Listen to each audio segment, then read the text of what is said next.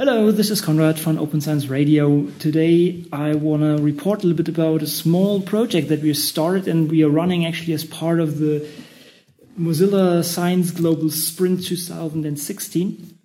And I'm not alone. I have uh, two of my buddies here. So basically, um, uh, two guys I, I spend a day in order to to get some stuff done. On one side is um, Andreas, and on the other side is Marcus. Hello. Hey guys. Hi. Andreas, you are not the first time here in Open Science Radio. Um, so you're kind of a, a, a, usual suspect. Meanwhile, yeah, it seems so. yeah. Maybe, maybe you can quickly say why are we sitting here? What are we doing? So yeah, we um, we are working on a project which uh, we uh, call preliminarily um, Open Science uh, 101. So basically, that's a project uh, where we are um, collecting some material to teach uh, open science to um, others, basically. Well, to to scientists. That's uh, what our main focus is. And um, so we used this Mozilla Global Sprint. Uh, the last two days actually was already uh, started yesterday and uh, proceeded until uh, today, Friday, um, to kickstart basically the project with some other collaborators.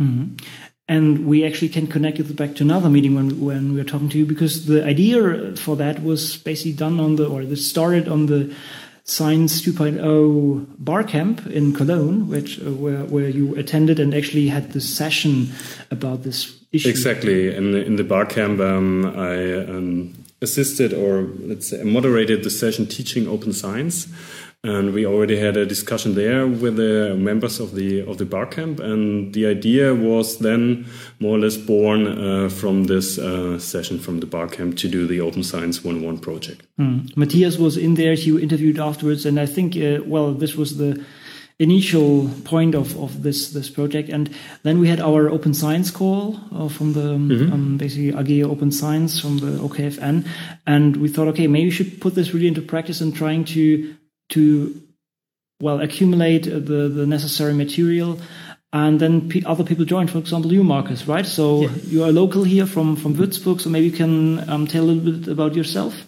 Yeah okay. I'm a phd student here in würzburg and i'm interested in open science and open science practices. Um, yeah and this it was a great opportunity to join this project to really do something more than just the the small things you can do yourself to promote open science, but to bring it to a broader audience. Mm, exactly. I, I, think we we should clarify something because we we had this when we started the project. Sure, we we did some research and did some outreach in order to see what is actually out there already and is doing maybe the same thing as we do. Um, the the I guess the biggest difference to other approaches so far in this direction is that we well we don't want to want to teach certain tools, but we're actually looking at the fundamental concepts that are well that are common in all the different disciplines and are applicable to all of them. So not a single solution to one thing, but uh, what is, for example, what are open licenses? What is open access? What is open data? These kind of different things that are applicable to different um, domains and that are uh, important to push and to understand before you actually put this open science into practice. And uh, I think this was an important thing. And actually, not everybody got this in the beginning. And yeah, exactly. So the most important thing for us is we want to make this as general as possible. These teaching materials, so to include all the scientific fields that uh, you can imagine. Maybe I don't know if we can manage, but at least we can try. And also what we definitely don't want is a um, collection of tools which are used to practice open science because, first of all, there are also a lot of projects who already did that out there, and also um, a collection or maybe even a database of tools is um, huge. Uh, you have uh, there are so many tools out there, and also it's extremely hard to maintain and keep up to date. Yeah, exactly. And one other big difference I think that we had in comparison to other projects is the, the license. So we explicitly went for CC0, so basically public domain. Uh, wh why did we do that?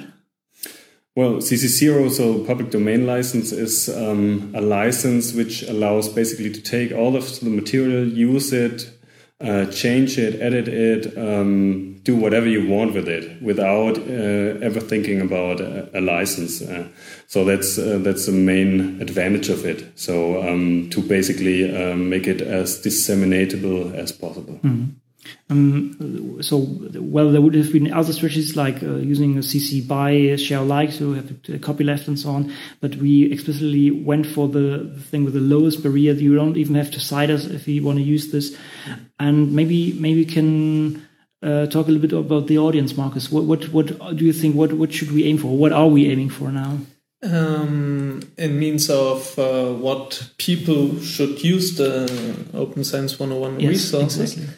Um, yeah, we have um, different um, possible audience, but uh, for example, um, researchers um, that want to do open science and want to see, um, yeah, what what resources there are and what facets mm-hmm. to open science, but yeah, also other stakeholders like I'm not sure about the politicians. Mm-hmm. At some um, point, yeah. Yeah, and I think we have some more in the personas, mm-hmm. but um, maybe Andreas can explain it mm-hmm. a little bit better. Yeah, well, so um, we actually set up. First thing we basically did for the project was set up a GitHub uh, repository. So um, the material also that's maybe something I forgot uh, with the CC zeros uh, license and being as public as possible that uh, you can crowdsource the material so anybody can contribute uh, as they want.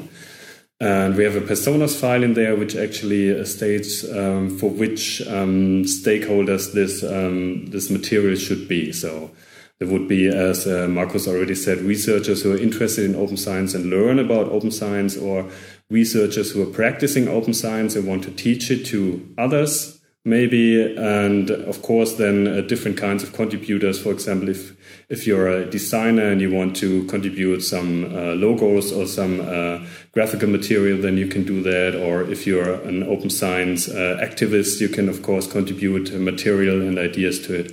So that's uh, the basic idea. And as marcus said um, with um, with politicians i would add also maybe fundraisers or funding agencies let's say uh, that are interested in open science materials. So they, of course, can also use it. Mm-hmm. I think doing this as part of this um, sprint by Mozilla, I think this helped a lot because we started with, with GitHub because we're kind of inspired by software carpentry. So we had, um, maybe we can refer to another interview with um, Greg Wilson from Software Carpentry, what this precisely is. But we used the structure, and especially you were pushing for this, Andreas, that we follow their, their principles of designing these Uh, materials in, in uh, on GitHub using Git and making it yeah, well hopefully easy to people to to fork and and change things. And then we, we saw the, the, the, sprint actually of, of Mozilla and we thought, okay, we can, can join then. I think this was very helpful from this perspective because we also got inspired, for example, to generate these persona files. This was not on our mm-hmm. agenda before, but it's, it's a very useful tool. So with this persona files, you basically define who are your stakeholders, who are the people who can consume that, which was on the table for sure, but also who are the contributors who can, mm-hmm. who can improve that. And this was, I think, a very important uh, step also regarding uh, code of conduct that you that you have these kind of files that tell you, okay, please um, be nice to each other, which is mm. kind of a natural thing. But ethical ethical guidelines, basically. Exactly. Yeah. And uh, I would like to add uh, the Mozilla sprint came really timely uh, for this project and for this idea, and I think it was uh, Daniel Mietchen who mentioned it to us. And also Mozilla has a really nice resource for this, which is called um, working open workshop, I think, um, which has all these different, let's say, aspects to how to create an open workshop. For example, as uh, Konrad just said, um, a personas file, code of conduct, contributing, and so on and so forth. Mm. Yeah, and or maybe we should mention, I mean, we had a lot of uh, contribution by different people. It's not the three of us just sitting here, but uh, the day before, I mean, actually the days before already had a lot of uh, issues uh, raised in, in, in, GitHub basically, and, and, and then discussion there. I think this was very helpful. Then the discussion was taking place in, in, in, in Gitter, basically as a, as a chat system. And um, I think this was very, very fruitful and very uh, helpful for all of us to, to get the feedback of the community, right? Okay, and what are what are your personal personal uh, takeouts of this, Marcus? What do you think? What is yeah. your your uh, bottom line from of that? Yeah, I, I really enjoyed um, this sprint. Um, it was a great experience to see how um, collaborators from yeah from different countries uh, joined forces and worked together, um, very focused. And I was amazed by how much you can do in such a short time frame. Yeah, for for all of us, it was the first Moz sprint, as uh, they call it, to uh, to be a part of it. It was a fantastic experience, and I already said to uh, the guys here that uh, I've never uh, had so much uh, communication over the internet in in my life with a Gitter chat and then uh, maybe a little Slack channel and then mails back and forth and uh, on the GitHub repo, of course, the issues and so on and so forth. That was a great experience. And as Marcus said, um, to have a project which you can manage virtually, that's uh, quite amazing that you can do that nowadays or maybe for quite some years, but it was the first time for me. Yeah, yeah, it was very intense, right? I mean, we had this uh, besides the chat, we also had sometimes hangouts, so we were talking with people if we want to resolve something rather quickly. I think it's a very efficient mode of getting stuff done. I guess it's something that you should not do uh, for too long in a way because then then you will burn out. But I think well, this is called it's a sprint, right? And afterwards there will be also a marathon to to build on this and and continue from there, right?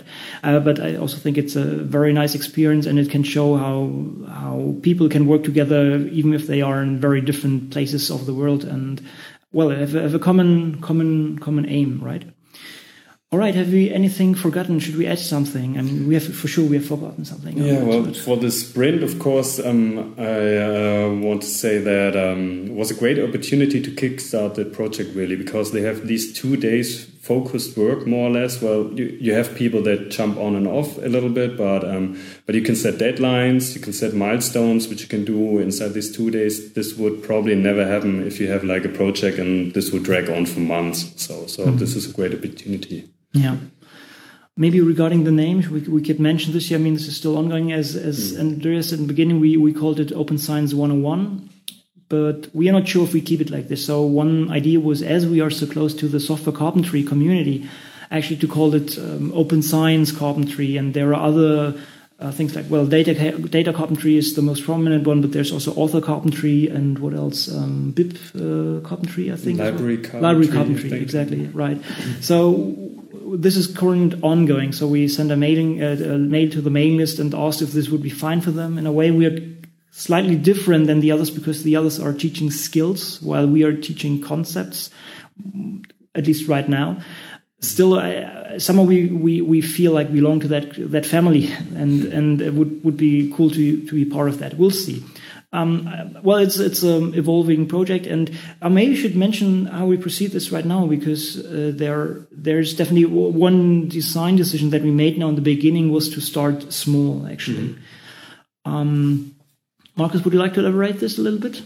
Yeah, um, we decided to um, take just um, three main focus points, um, and we had a little survey where we asked on different mailing lists um, for input um, to rank uh, basically where we should start. And so we decided on three areas. It was um, open data. I think mm. it was uh, open licenses. And the third one was open access. Right? Ah, open mm. access. Yeah. Mm. So we will start with this um, three um, aspects of open science and uh, build from there. Exactly. Yeah, it was a tough decision. We have to say. Mm. I mean, we there, everything is important, right? And uh, it, it was it was tough, but actually the data was pushing this direction. Well, not, not quite. There was one thing, incentives for open science that also popped up strongly or that had a lot of support. The issue that we see, it's, it's not a distinct single topic, uh, but we will include this into uh, something else uh, because in order to connect these things, we came up with an idea. What what what did we do, Andreas? Yeah, so um, the basic idea anyway behind open science and teaching scientists, of course, is uh, the research cycle, basically. So this is the cycle uh, when we talk about uh, research, let's say, which is done uh, in the modern age, which means uh, having an idea, writing a grant, then uh, conceptualization of the project, and then data analysis, um, writing a paper, publishing the paper, peer review of other papers, and then start again, basically. Which is not true for all scientific fields, and also not uh, you can take some of these um, points out of the research cycle, but this is more or less basically how research is done, and so we want to add on on top of this research cycle the open science uh, facets or topics and then highlight them where they can fit into this research research cycle. Mm. Yeah, and we, we want to also focus on, on a few topics in order to increase the quality. Have a high standard regarding quality that people really really see that this is done with love and that there are figures in there that they can recycle for their purpose and uh, start from there. And then once we have these kind of flagship topics solved, then we can continue with other ones and uh, hope uh, hope to extend it to many more topics. We have a nice collection of those and have chosen those uh, things now. All right. Anything to add? Yeah, Marcus uh, did some great work in uh, basically compiling all the stuff we collected for the sprint into the repository. So if you're interested in that, you can have a look at all the files uh, where we collected ideas. And of course, anybody can contribute to the um, to the repository. And I'd also like to thank all of our contributors, which uh, did some amazing work during the last two days. Yeah. We have a file also in the repository which is called contributors. So if anybody's interested, you can uh, have a look yeah, there. We, we, can't mention all of them now because it's actually a great community that we, we build upon now. So thank, thanks all of you very much. It was really helpful, and we hope to continue in this mode soon.